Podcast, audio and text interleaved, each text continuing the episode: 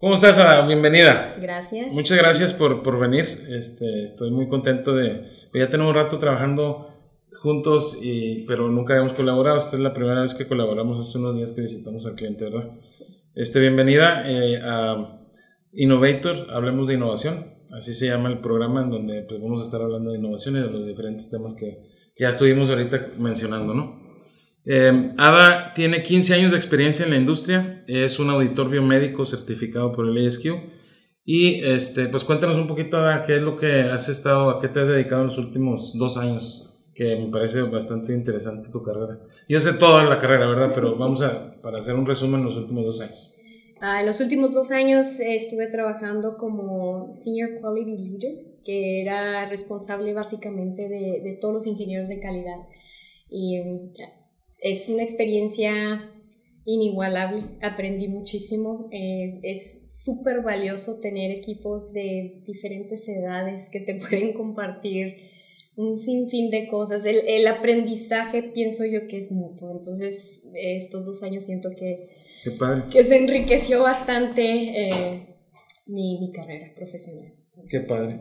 Y ahorita ah, volviste acá con nosotros a la familia, ¿verdad? Este, ahora estás haciendo auditorías. Sí. Eh, y, y ¿cuántas, ¿cuántas auditorías más o menos has hecho en tu carrera en total? Ay, sacar números es difícil, pero si nos enfocamos y damos un número, y yo pienso que este es un número bastante conservador, conservador pero si calculamos dos auditorías por mes, por año, estamos hablando de arriba de 100 auditorías por año. Por año que en el último año que estuve yo trabajando eh, con ustedes se incrementó muchísimo la necesidad de las auditorías, así es de que tal vez un poquito más de, por año.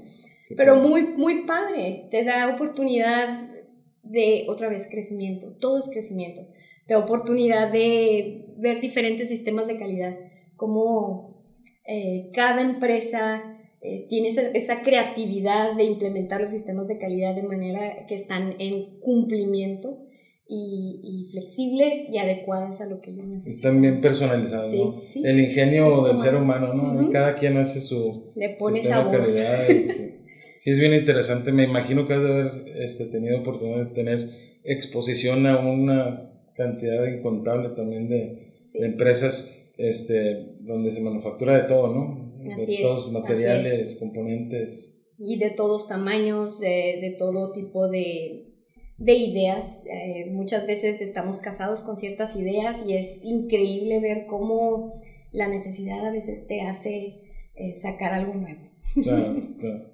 Oye, este, quiero preguntarte porque últimamente, como sabes, este, soy miembro del clúster Bio El Paso Juárez, eh, el clúster biomédico, y como parte del Task Force de Talent Development tenemos, eh, y el, perdón, el de Supply Chain, tenemos como una de las, de las iniciativas es tratar de ir integrando el e-beam como parte de esterilización. Eh, se habla de que van a traer a un proveedor francés y que vamos a tener una presentación. Se habla de diferentes temas ¿no? Eh, que circulan al, al como un método de esterilización. Incluso hoy estuve viendo ahí un video que te platicaba ¿no? que el, empaque tiene que tener cierta especificación, cierta altura eh, que lo vi, eh, que está pasando cajas con, con lotes pequeños de, de agujas, ¿no? de, de, jeringas a través de un conveyor y se, me pareció así la idea así súper disruptiva, ¿no? Porque estamos acostumbrados a la cámara de gas y todo. ¿Me puedes contar un poquito de, de, de pues, qué piensas de, de, esta nueva tecnología? Bueno, no es nueva, como me platicaste, pero de su integración en la industria última, últimamente en los últimos años. Sí. Yo pienso, eh, como te mencionaba, no es, no es nueva para nada. Eh, pero sí para comercializarse es, es más nueva que, o la, la hemos estado utilizando más recientemente, eh, le estamos dando mayor uso recientemente. Y bien lo dijiste, dijiste la palabra clave, eh, lotes pequeños. Eh, esa es la diferencia entre el EV y, y, maneja lotes pequeños. ¿Por qué? Por el tipo de penetración, el tipo de dosis que tiene de, de radiación. Y mi punto de vista eh, va a ser, me imagino yo, si compartimos este, esta plática con los expertos en esterilización, muy seguramente te van a dar una opinión muy similar.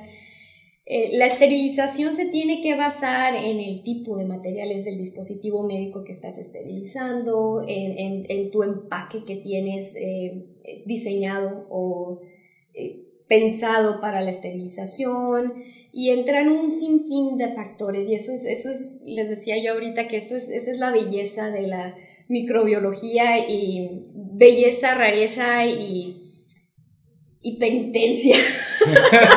y complejidad. Y complejidad de la microbiología. Porque entran un sinfín de factores, tipo de empaque, materiales, ya lo dijimos ahorita, eh, cuál va a ser el uso. Porque lo que tú quieres es tener un producto médico seguro, efectivo. Y, la seguridad pues te la va a dar la esterilización, ¿verdad? Qué, qué, tristeza sería que estuviéramos en, una, en medio de una cirugía y, y, el producto que van a utilizar contigo no tiene una certeza de que esté estéril. Entonces, lo que nosotros tenemos siempre que, que, planear es que el producto realmente haya sido efectivamente esterilizado, pero que también no pierda la funcionalidad para la cual fue creada, creada el dispositivo médico. Entonces, ahí es donde entran todas estas variables que em, tenemos que tener la, la amplia gama de, de de procesos de esterilización y elegir la más adecuada.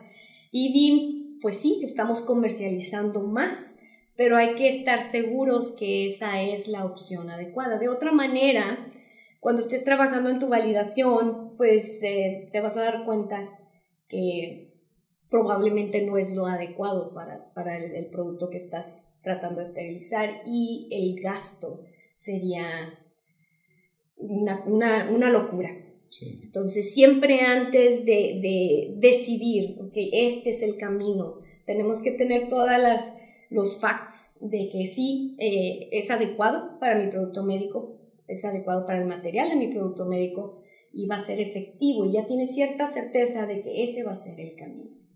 Y, es, y ese es trabajo de I+.D. y, de, y de ingeniería, ¿no? Hacer esas pruebas y hacer esos análisis de, de feasibility, quiero decir, de... Factibilidad, ¿será? Sí. Ah, yo pienso que ese es un trabajo en equipo. El ingeniero de empaque es crítico en, en este tipo de, de, validaciones. El ingeniero de procesos también lo es, pero también el microbiólogo va a ser muy importante. Uh, ¿Por qué? Porque en el área de microbiología estás tratando con microorganismos vivos. Entonces, yo he estado en las dos, me he puesto la cachucha de ingeniero y la cachucha de microbiólogo. Mi, mi carrera es químico, bacteriólogo, parasitólogo, que ya por 15 años he trabajado en, como en compliance y en sistemas de calidad, pero sigo amando. tu carrera. sigo amando a los bichitos mientras no los tenga yo. Ah, pero es un trabajo en equipo, Marco. El, el, microbiólogo desempeña un papel importante dentro de estas validaciones porque eh, en la industria médica, el microbiólogo no nada más es responsable de hacer eh, las pruebas de esterilidad y todo este tipo de cosas, sino también tener el conocimiento necesario para ejecutar las validaciones de esterilización y que estén en cumplimiento con los estándares eh, pertinentes, de, de, acuerdo al país donde estés. Sabes que nosotros mandamos, mandamos entrenar a un par de ingenieros de calidad en, en ah, biocompatibilidad carga biológica y esterilización porque teníamos que hacer unas validaciones de esterilización. Y, y es un tema que, por ejemplo, teníamos nada más una sola persona que sabía, de, el microbiólogo, que sabía cómo hacer una validación de esterilización. Entonces, poco a poco, creo que ya al día de hoy te puedo decir que tenemos ya tres personas que saben de, de, todo, validar todo el, proceso. El, proceso de esterilización. Y eso era muy importante porque al aumentar eh, la capacidad y al, transferir más productos íbamos a aumentar el trabajo de validación en esterilización y, este, no podía una persona sola con todo. Entonces, y no fue posible a través de un entrenamiento que hicimos aquí en house con un experto. Este, vino y nos dio unas pláticas de, de biocompatibilidad, de carga biológica, de esterilización. Y, y, ya con eso se fueron con una mejor idea ¿no? de cómo ir. Siempre en mis pláticas con los microbiólogos siempre han sido así, este, como yo soy ingeniero industrial, siempre este, eh, hay, un, eh, hay una diferencia, ¿verdad? Que son muy científicos, eh, este, tienen una pericia científica los, los microbiólogos por, por mi experiencia, mi poca experiencia que he tenido, ¿verdad? Pero Este... Mencionas ahí un buen punto. La diferencia significativa es, otra vez, trabajas con microorganismos vivos. Y son como tú y yo, se comportan como tú y yo. O sea, no puedes crecer cierto microorganismo en condiciones como ahorita está el clima, ¿no? Muy húmedo y todo. Hay, hay bichitos que les encanta estar en lugares secos y a cierta temperatura, hay otros que no quieren oxígeno, hay otros que... Entonces tienes que conocer. Hay otros que tienen, es que son como tú y yo, hay otros que, que tienen un metabolismo súper rápido que ya quisiera yo tener. Entonces, para el tiempo en el que tú quieres detectar qué nombre y apellido tiene la bacteria y ya se te pasó el tiempo, o sea, de, de, de, de cultivarlas y de crecerlas. Y entonces dices, este, si no lo he pepenado, este debe ser de metabolismo rápido. Entonces, lejos de hacer la prueba de identificación a las, no sé, 48 horas, la vas a agarrar a las 24 y ahí te va a salir. Y te da 99% de confianza. Ah, era uno que crecía rápido. Y hay otros, un poquito más como yo, que, que tardan más en crecer y pues estamos más chovis. Pero son así. Entonces, un ingeniero está acostumbradísimo a procesos definidos, tiempos y todo así definido, ¿no? Un flujo y debe de funcionar así y tú lo validas así y siempre va a funcionar así. Y en microbiología no es así. Hay un poquito de diferencia. Sí, porque tienes que darle la comida que a ellos les gusta, la temperatura que a ellos les gusta. Todo. Y también tienes que saber esas condiciones para eh, saber cómo vas a atacar ese tipo de microorganismos. Y es donde entra el método científico más, ¿verdad? Entonces sí, hay una diferencia y a veces los ingenieros quieren que la bacteria se comporte así siempre. Y siempre es así. Millones de millones.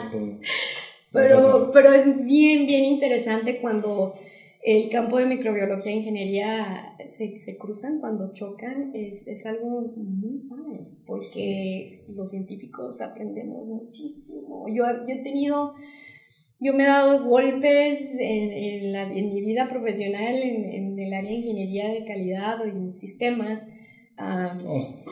por, por, la diferencia de, de, estos dos mundos, pero he tenido un, un enriquecimiento, es, es, es, muy padre cuando ambas carreras eh, se cruzan. Sí, como no. Y la innovación que puede salir de eso. ¿eh? Ah, sí. Hay, sí. Hay, un, hay un claro tema, este, un Hubo un proyecto aquí en, en la ciudad que este, validamos, íbamos a hacer un cuarto limpio que tuviera sensores eh, de particulado.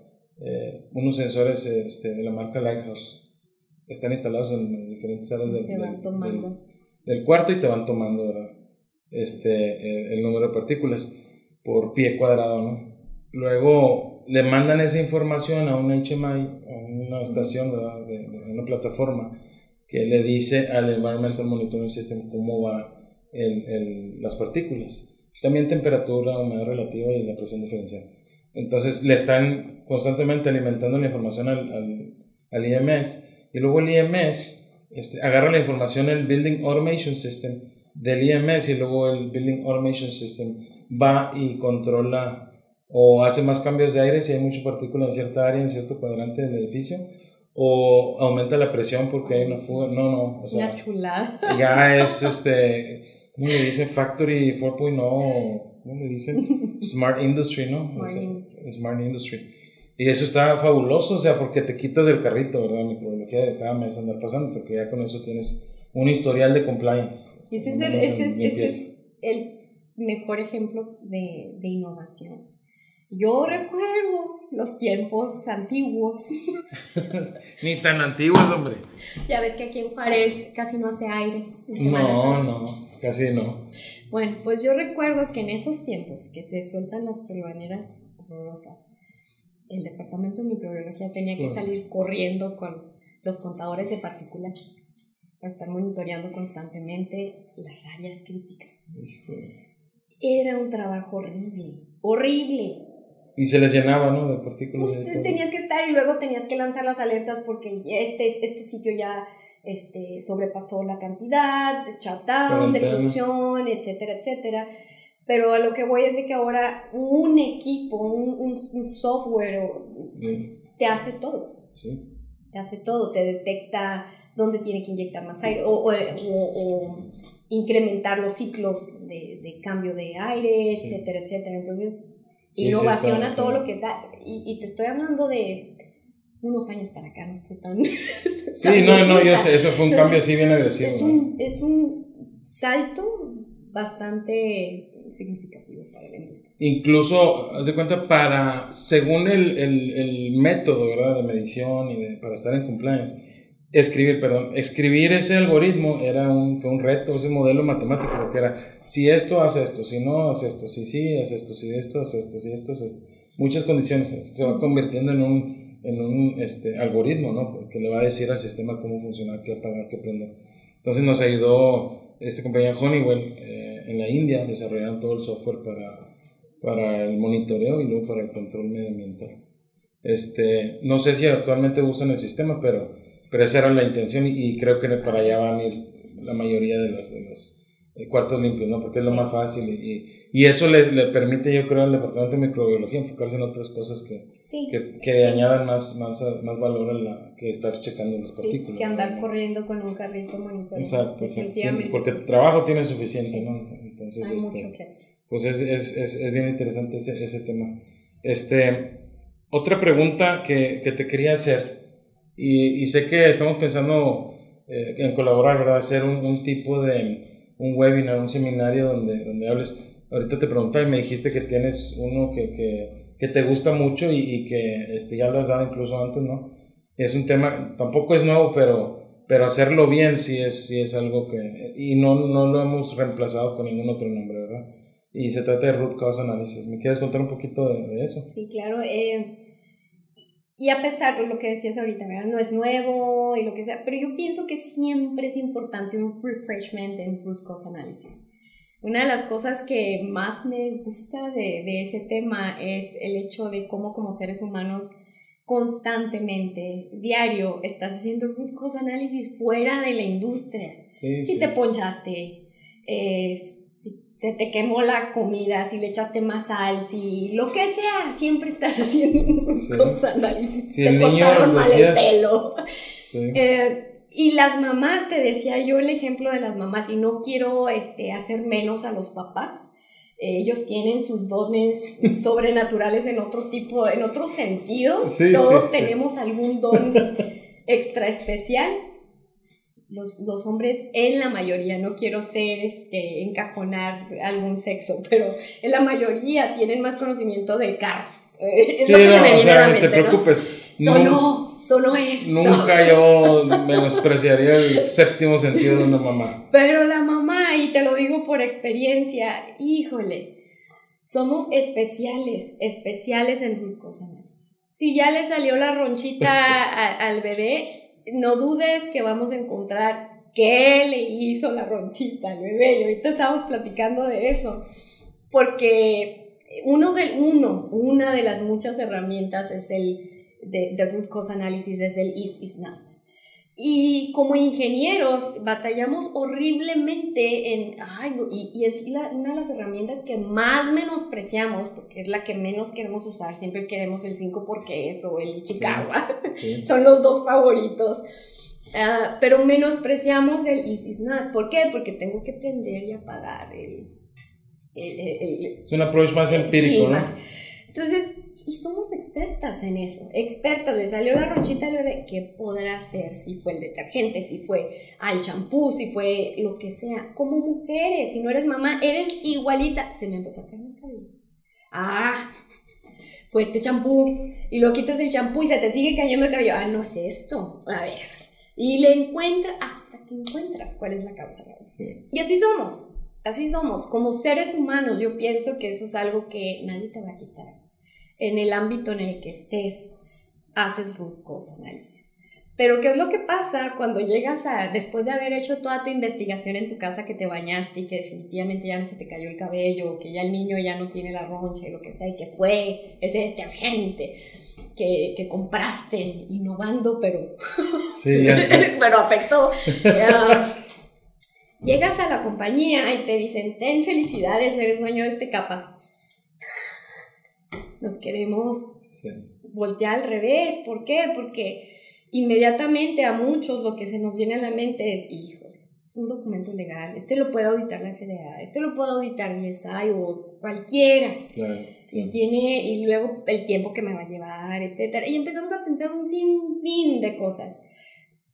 En lugar de utilizar todo ese esfuerzo y creatividad para encontrar cuál es la causa. Y es, cierto punto divertido porque tienes la oportunidad de jugar al Sherlock Holmes un poquito y eh, contribuir con el improvement de, tu organización. Entonces, la única diferencia es de que acá se llama capa o root cause analysis, a lo que venías haciendo en el trayecto de tu casa al trabajo. Y ese switch es lo que hace que nuestra mente cambie total, los ponga en diferentes eh, niveles y se te haga súper complicado hacer un analysis. Yo, yo he encontrado en mi, en mi, experiencia, este, sí es un tema que cuando, no, cuando las personas no están expuestas a un ambiente de manufactura, es difícil de, de, entender. No es, no es un tema fácil de entender. Por ejemplo, en, uno, en un ambiente de, godines, como le dicen aquí los godines, ambiente godines de oficina, es bien complicado este, eh, hacer cause análisis o eh, hacer un entrenamiento de cause análisis porque este, pues no tienen ese, a nosotros pues a fuerza nos acostumbraron, ok, tienes retenido ahí material, tienes que hacer root análisis, vamos a trabajar con calidad, tráete a todos los departamentos y vamos a, vamos a hacer un root análisis. Si, es, si alguna vez estuviste en, en, cualquier de los departamentos, hasta manufactura, ingeniería, calidad. Y acá, este, pues no, acá somos, eh, es el de finanzas, es el de marketing, es el de ventas y, y a ver, vamos a hacer root análisis, pues no tienen ni la menor idea que, pero yo, yo sí pienso que es, una, que es una importante herramienta. Nosotros la hemos implementado aquí como ingenieros. Este, y, y el equipo ahora puede hacer una investigación de, de causa raíz. Y, y, es importante porque así nos ayuda a evitar este, volver a caer en el mismo error, porque tenemos errores todo el tiempo. Porque no hay procesos, porque no, hay, no hubo entrenamiento correcto, porque esto o lo otro. Entonces, vas diseñando tu propio sistema de calidad de acuerdo a, o tu propio procesos, ¿verdad? De acuerdo a tu, a, a, lo que vas encontrando en el transcurso de tu trabajo. Entonces, yo creo que ese, ese aplica para todos. Para todos, sí. Cualquier persona de cualquier industria que esté, si está en una oficina, si vende seguros, si vende lo que en lo que trabajes, el, es este, el, el entrenamiento de causa raíz es, es básico. Básico para ti, sí, porque después de identificar qué causó el problema, implementas acciones correctivas y preventivas para que no vuelva a suceder. Y, corriges y lo previenes. Y yo creo que tenemos que romper muchas barreras con las que hemos venido arrastrando eh, y por las cuales también se nos hace súper tedioso hacer buscos análisis y más en equipo, porque dices, ay, el de calidad ahorita me va a decir, no, ese, eso no. O, tienes que validar, o cosas así. Revalidar. O revalidar, o, o lo que sea. Y, y empezamos a poner en nuestra mente todo este tipo de barreras y creo que es algo que también tenemos que empezar a romper y crear este ambiente libre de, de expresión en el cual a lo mejor la idea que tú tienes en tu mente y eres de finanzas y por algún motivo o de logística y en algún motivo entraste en el, en el grupo de root cause eres valioso y tu idea puede ser la idea que marque una diferencia en el improvement de, de, la compañía. Entonces, los de calidad tenemos que aprender a no apuntar con el dedo y ya no decir esto es lo que tienes que hacer. Tengo que ofrecer la opción y tengo no nada más que ofrecer la opción y decir cuál es el camino correcto, pero tengo que participar de tal manera que te haga la vida sencilla mira, se me ocurre que podemos cumplir de A, B o C, cuál creen, y luego fomentar este tipo de, de, conversaciones entre los equipos, porque ahí es donde sale todo. Ahí es donde... Viene la innovación. Viene la innovación. O sea, bueno, si ella me está dando A, B y C, oye, ¿no puede ser una mezcla entre A y B? Sí, sí pudiera ser mezcla entre A y B. Pero esos son las etiquetas que cargamos como departamentos este, que necesitamos también ir rompiendo, ir fomentando la confianza para que realmente tenga valor. ¿Tú quién crees que debe ser el dueño del capa? Es bien sencillo y esto es una de las cosas que yo adoraba de, de mi antigua capa coordinator que tenía en el equipo. Era una persona excelente, pero sufría mucho porque todo el mundo, nadie quiere un capa. O sea, nadie quiere ser el dueño del capa. No, no, ya sé. Y ella es este súper joven, la muchacha, pero bien, bien truchilla, ¿no? O sea, luego, luego salió y le dije, ¿qué, qué, cómo le hiciste? Bien fácil. A ver, este, bien fácil aquí, muchachos, todos bien honestos. ¿Había controles de producción? Sí, sí, había controles de producción. Había controles de, de infraestructura, o sea, estaba bien. tenemos todos los lineamientos, todos, sí, sí había. ¿Había controles de inspección final por calidad? No, calidad de ese Este, o al revés, si teníamos calidad, si teníamos todo, pero no había producción, los controles de producción existían y te los saltaste, eres tu producción, tú eres el dueño, nosotros estamos detrás de ti y vamos a salir de esta juntos, pero tú eres el dueño. Sí, es que es bien importante que haya un ownership, porque este, el dueño es el, que va a llevar el liderazgo de ese capa, ¿no? Y, y, creas o no, hay industrias, hay industrias en las que se piensa, yo he vivido eso, en las que se piensa que el dueño de los capas siempre debe ser manufactura. Yo estuve en Siempre debe ser manufactura. Yo estuve en una de esas. Calidad no, porque yo soy la que te reviso. O sea, va a haber alguien en el equipo de calidad que te va a revisar, pero debe haber una persona de calidad en el equipo. Y no para mandar, sino para, para ofrecer opciones. Entonces, traemos todas estas ideas. Es, es como es igual que en las familias, o sea, creces en ciertas culturas con ciertos lineamientos que te van limitando y hasta que rompes con todas esas eh, ideologías, avanzas, avanzas como ser humano. Entonces es, es, lo mismo, en root cause analysis tiene que ser lo mismo. Y las industrias que han podido deshacerse de ese tipo de, de cadenas son las que mejor root cause analysis tenemos que aunque, que aunque no querramos verlo, tú ahorita decías, es un tema, a lo mejor es muy trillado, pero ¿por qué entonces seguimos teniendo tantas este, no conformidades o observaciones en, en, esa área? ¿Por qué seguimos teniendo tantos, tantos recalls y, y, y, no llegamos a un true root cause analysis, un true root cause? ¿Por, ¿Por qué? Es muy trillado y creo que toda la industria sabemos, sobre todo la industria médica y la farma, sabemos la importancia de, pero no estamos haciendo conscientes de ver qué necesito hacer. Es como ir con el psicólogo, que sí, o sea, sí sé la importancia de hacer esto y todo esto, pero ¿qué tengo que hacer yo? ¿Qué, qué cadenas tengo que ir rompiendo para realmente caminar en ese, eh, eh, al destino que quiero ir? Sí, y, y, sabes que eso, eso que mencionaste, yo también, yo estuve en la industria aeroespacial por un tiempo y ahí yo me di cuenta que este, ahí eh, le cargábamos todo, siempre los capas eran de manufactura. Y luego los capas eran ya no de manufactura, eran nada más de ingeniería. y, y, era bien extraño porque después no había ownership por parte de calidad, no había ownership por parte de manufactura. Era, pues ahí, ahí, me dices y yo lo hago, ¿verdad? este, y mientras, pues ahí se está perdiendo el dinero con no sé cuántos miles de dólares en, de dólares en una jaula detenido. ¿verdad? Entonces, este, sí, sí es, es bien importante y qué bueno porque esa respuesta es la mejor. Este, todos pueden ser dueños de, de un capo, ¿no? cualquier persona. Este, y, y, cuando colaboran todos los departamentos juntos, se, se preocupan por, por, lo que está detenido, por la no conformancia, se preocupan por esa pérdida, este, de ahí salen las mejores innovaciones, de ahí salen este, ideas que, que, que después se, se, escalan a toda la organización. Yo he visto ideas fabulosas. Otra de las cosas es, es, que realmente no estás, si no estás, eh, si no estás atacando el problema, lo único que estás haciendo es postergando. Y si lo que quieres realmente es, dices, es que tengo mucho trabajo, si realmente tenemos mucho trabajo, lo que queremos es realmente quitar el problema raíz para no tener más trabajo. Tenemos que cambiar el enfoque, tenemos que cambiar el punto de vista que tenemos. Es como tomarte un, ranitidina para que se te quite el dolor del estómago hasta que se te hace una úlcera y sigues comiendo Valentina. Le diste el clavo. Fan de la Valentina. Este, y luego ya tienes un hoyo en el estómago, ya una úlcera ahí te perforó el estómago porque creías que estabas tú curándote ahí con Sí, nomás le estás dando ahí algo temporal.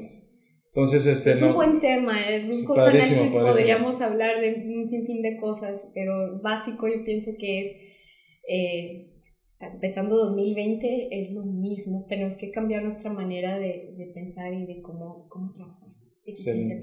Pues este, me emociona bastante que, que hagamos esa, esa plática. A ver, este, vamos a buscar el foro para, para organizar esa, esa conferencia o los foros, ¿verdad? Los canales de distribución y este, pues con mucho gusto te vamos a invitar. Y por ahí tenemos otra sorpresa de invitar a alguien más, ¿verdad? Para que te acompañe y haga otro tema y, y tratar de, de, de, de hacer conciencia sobre esos temas que son bien importantes. Y no importa la industria en la que estén, el mensaje para, para todos los, los, que nos oyen. Este, no importa la industria, no importa lo que hagas, ¿verdad? el tema de root personal te aplica. Sí. Porque ya lo haces probablemente en tu casa. Ya. Si eres mamá. Seguramente lo haces. Sí. Como yo te platicaba, este, le salió una alergia a mi hijo una vez y este, no sabíamos qué era. Y allá anduvo, y yo más distraído, como, como este, te comentaba, yo soy medio distraído. Y yo dije, al rato se le quita a lo mejor la camisa o el suéter ese nuevo o algo así. Este, hasta que estuvo mi esposa apagando y prendiendo diferentes switches. Hasta que cambió el detergente, que había comprado uno nuevo por innovar sin hacer las pruebas correspondientes, este, cambió el detergente y se le quitó la alergia en una semana. Entonces, este, o al, mismo día de, ponerle la diferente ropa ya con, con el otro detergente, pues ya al niño se le quitó. Y nos quedamos bien sorprendidos. Ella encontró la causa. Y le hizo hasta que no la encontró. Yo ya andaba distraído, pues uno es muy distraído y andas en otro rollo, pero ella encontró la causa raíz del problema. Es para todos, es para todos y en donde estés, no importa. Muchas gracias por estar aquí con nosotros, eh, por compartirnos este, un poco de tu conocimiento. Eh, ya ya eh, hay que prepararnos para ese, esa conferencia, ese webinar y para distribuirlo en todos los canales. Ya te dije, te vamos a ser artistas sin H. Sin H, gracias. sí. ¿Unos comentarios finales? Oh, muchísimas gracias por invitarme pensé que iba a batallar mucho para hablar. Pero...